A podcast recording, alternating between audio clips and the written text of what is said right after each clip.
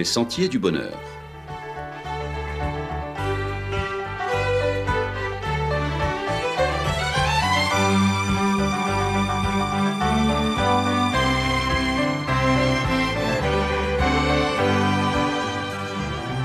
Une émission qui vous apporte un message d'espérance, de paix, de joie et de confiance. Chers amis auditeurs, bonjour. Sous la menace galopante de l'impitoyable Covid-19, tristement appelé coronavirus. L'angoisse monte peu à peu au fur et à mesure que l'information sur l'infection se propage. D'un bulletin d'information au suivant, on s'alarme car ce n'est plus la Chine qui fait l'actualité, c'est presque de l'histoire ancienne. Ce n'est même plus l'Hexagone, c'est maintenant ici, en Martinique, que le Covid-19 frappe et fait de plus en plus peur, et avec raison, car sur une île aussi petite, comment continuer à vivre sans se côtoyer un temps soit peu? Quelques-uns se montrent fatalistes, et ont ce mot à la bouche, va où tu veux, meurs où tu dois. D'autres ont fait partie de la horde qui a fait la razzia dans les magasins d'alimentation, raflant tout ce qui leur tombait sous la main. D'autres encore se réfugient dans la prière, dans les litanies et autres ex-voto. D'autres encore, frisant l'inconscience et la présomption, et donnant dans le magico-religieux, se croient revêtus de l'armure sans faille et de la cuirasse sans défaut, enchaînant les psaumes de protection et les paroles incantatoires du genre que mille tombent à ton côté et dix mille à ta droite, tu ne seras pas atteint. Si nous croyons qu'il est toujours temps de prier, mais il est aussi tout autant indispensable de mettre en œuvre toutes les mesures de prudence et les préconisations sanitaires telles que se laver régulièrement les mains, tousser dans son coude, éviter les embrassades et les rassemblements, toutes ces consignes qui sont diffusées et reprises régulièrement dans tous les médias. D'ailleurs, l'Église adventiste du septième jour prend sa part de responsabilité. Elle porte sa contribution à cette lutte contre la propagation de cette infection en ayant annulé suite aux recommandations du gouvernement. D'ailleurs, avant même l'intervention du président de la République, elle a annulé tous ses programmes nécessitant des rassemblements et fermé tous ses temples jusqu'à nouvel ordre.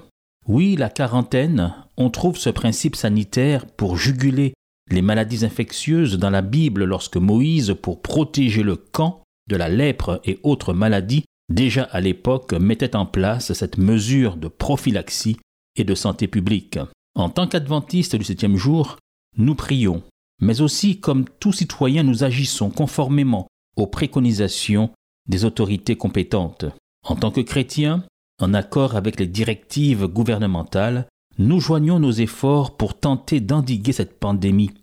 Toutes sortes de messages circulent sur les réseaux sociaux, des plus cocasses aux plus angoissants, certains confortant la bonne information préventive, d'autres vous gavant de poudre de perlimpinpin. Mais ce message que voici a retenu, certainement tout comme vous, mon attention.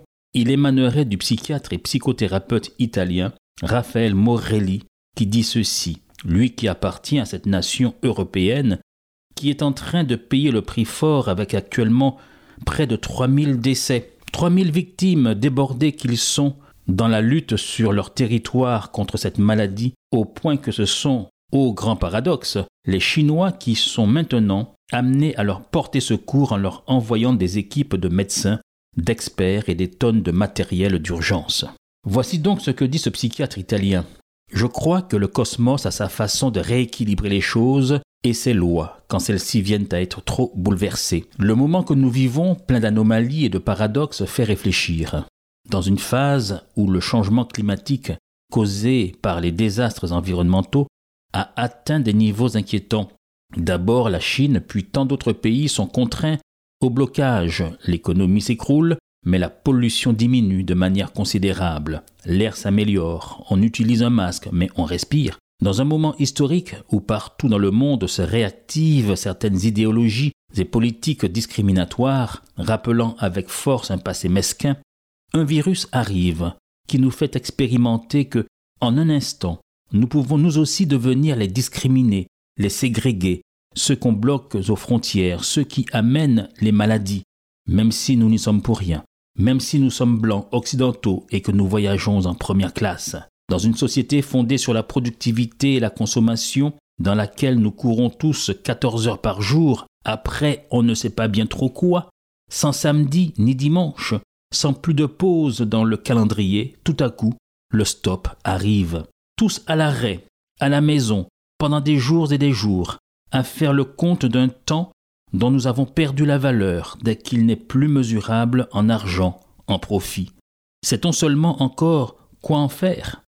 Dans une période où l'éducation de nos propres enfants, par la force des choses, est souvent déléguée à des figures et institutions diverses, le virus ferme les écoles et nous oblige à trouver des solutions alternatives. Il nous oblige à réunir les mamans et les papas avec leurs propres enfants. Il nous oblige à refaire famille. Dans une dimension où les relations, la communication, la sociabilité se jouent essentiellement dans ce non-espace du virtuel des réseaux sociaux, nous donnant l'illusion de la proximité, le virus nous enlève la proximité, celle qui est bien réelle. Personne ne doit se toucher, pas de baiser, pas d'embrassade, de la distance dans le froid du non-contact. Depuis quand avons-nous pris pour acquis ces gestes et leur signification Dans un climat social où penser à soi est devenu la règle, le virus nous envoie un message clair. La seule manière de nous en sortir, c'est la réciprocité, le sens de l'appartenance, la communauté, se sentir faire partie de quelque chose de plus grand dont il faut prendre soin et qui peut prendre soin de nous. La responsabilité partagée, sentir que de nos actions dépendent non pas seulement notre propre sort, mais le sort des autres, de tous ceux qui nous entourent, et que nous dépendons d'eux. Alors si nous arrêtons la chasse aux sorcières de demander à qui la faute et pourquoi tout ça est arrivé, pour nous interroger plutôt sur ce que nous pouvons apprendre, je crois que nous avons tous beaucoup de matière à réflexion et à agir. Parce qu'avec le cosmos et ses lois, de manière évidente, nous avons une dette excessive. Il nous le rappelle au prix fort, avec un virus. Fin de citation. Surtout, chers amis auditeurs, laissons de côté la panique.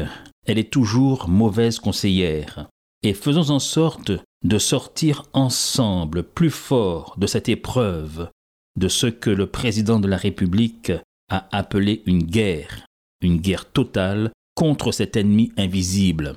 Oui, nous avons raison en tant que croyants de mettre notre espérance en notre Dieu, qui est le même hier, aujourd'hui et éternellement. Et à ce titre, il peut nous délivrer de toute attaque, mais il ne viendra pas faire à notre place ce que nous pouvons faire et ce que nous devons faire à notre niveau. Moïse, grand homme de Dieu, a fait face avec rigueur, discipline et courage en procédant à la mise en quarantaine des personnes infectées par la maladie. Loin de la panique et des conduites irrationnelles, surtout que cela nous amène déjà à penser comment nous continuerons à vivre une fois passée cette crise sanitaire sans précédent.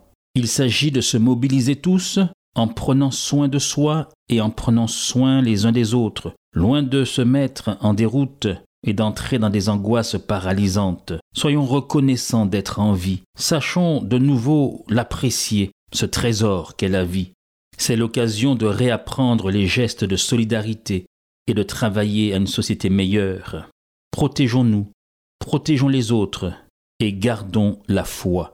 Oui, la foi en celui qui nous dit dans sa parole, il est pour nous un refuge et un appui, un secours qui ne manque jamais dans la détresse.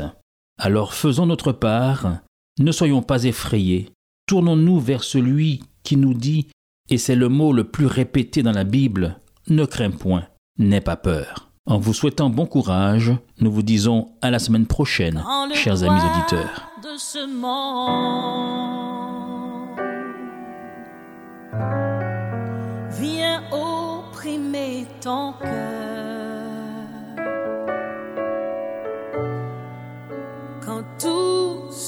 Tu vois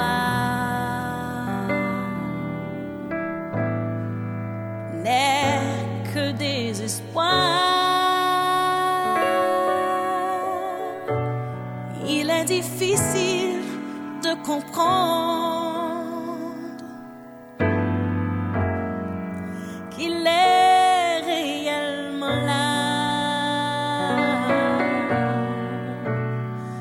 Non, ce n'est pas facile de croire. Il se soucie de toi. Mais au milieu des combats, il se tient tout près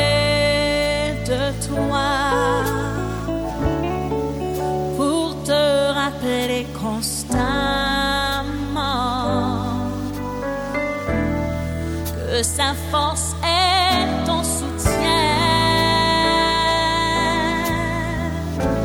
Et quand les jours s'assombrissent,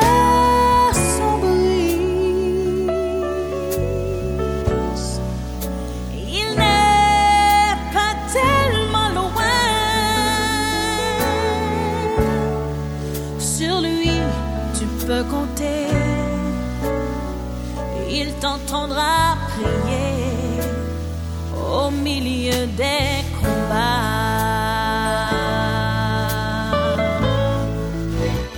C'était votre émission hebdomadaire Les Sentiers du Bonheur. Un programme présenté par l'Église adventiste du 7e jour.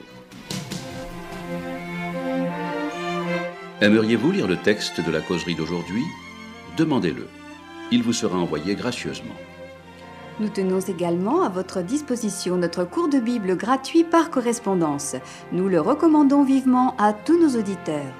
Écrivez-nous aujourd'hui même. Voici notre adresse boîte postale 50 97 282, le Lamentin, CEDEX 2. Nous nous réjouissons à la pensée de vous retrouver à l'écoute la semaine prochaine à la même heure. À bientôt.